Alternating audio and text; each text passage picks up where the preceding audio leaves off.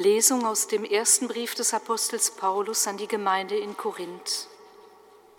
Schwestern und Brüder, ich wünschte, ihr wäret ohne Sorgen. Der Unverheiratete sorgt sich um die Sache des Herrn, er will dem Herrn gefallen. Der Verheiratete sorgt sich um die Dinge der Welt, er will seiner Frau gefallen, so ist er geteilt. Die unverheiratete Frau aber und die Jungfrau sorgen sich um die Sache des Herrn, um heilig zu sein an Leib und Geist. Die Verheiratete sorgt sich um die Dinge der Welt, sie will ihrem Mann gefallen. Dies sage ich zu eurem Nutzen, nicht um euch eine Fessel anzulegen, vielmehr damit ihr euch in rechter Weise und ungestört immer an den Herrn haltet.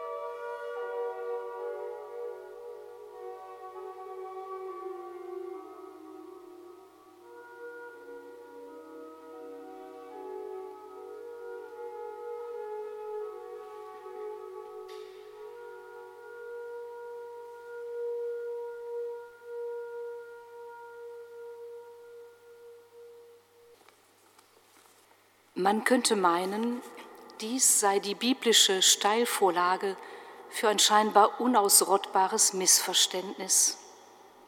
Das Geistige sei wertvoller als das Leibliche, die geistliche Lebensform der Zölibatären sei gottgefälliger als das gemeinsame Leben der Eheleute.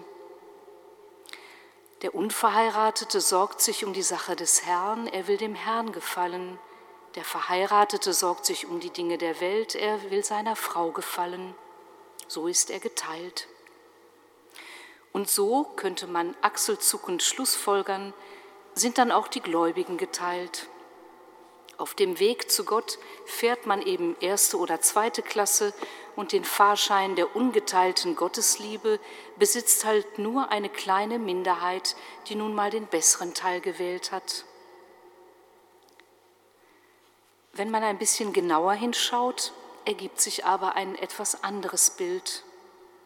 Denn nach Paulus stehen durch die eine Taufe alle, Verheiratete wie Unverheiratete, unter dem Anspruch einer lebendigen Gottesbeziehung. Die Antwort auf den Ruf, Gott mit ganzer Kraft und mit ganzem Herzen zu lieben und sich immer an den Herrn zu halten, ist durch keine Lebensform garantiert. Sie ist auch an keine Lebensform delegierbar, sodass eine andere davon dispensiert wäre. Dahinter steckt eine uralte Erfahrung. Gott kann für einen Menschen die Grundausrichtung sein. Er kann sie aber auch nicht sein. In jedem Fall richtet sich unser Leben aus. So bleibt die große, alles entscheidende Frage, welche Richtung will ich meinem Leben geben? Sicher und wie wunderbar, es gibt so viele Wege zu Gott, wie es Menschen gibt. Aber nicht alle Wege führen zu ihm. Wohin also neigt sich mein Herz? In welche Richtung hört es? Woran macht sich mein Lebensanker fest? Für die Bibel steht außer Frage, dass es keinen Gott gibt außer dem Herrn. Und der ist kein Konkurrent menschlicher Liebe und irdischer Lebensvollzüge, sondern Garant ihrer Größe.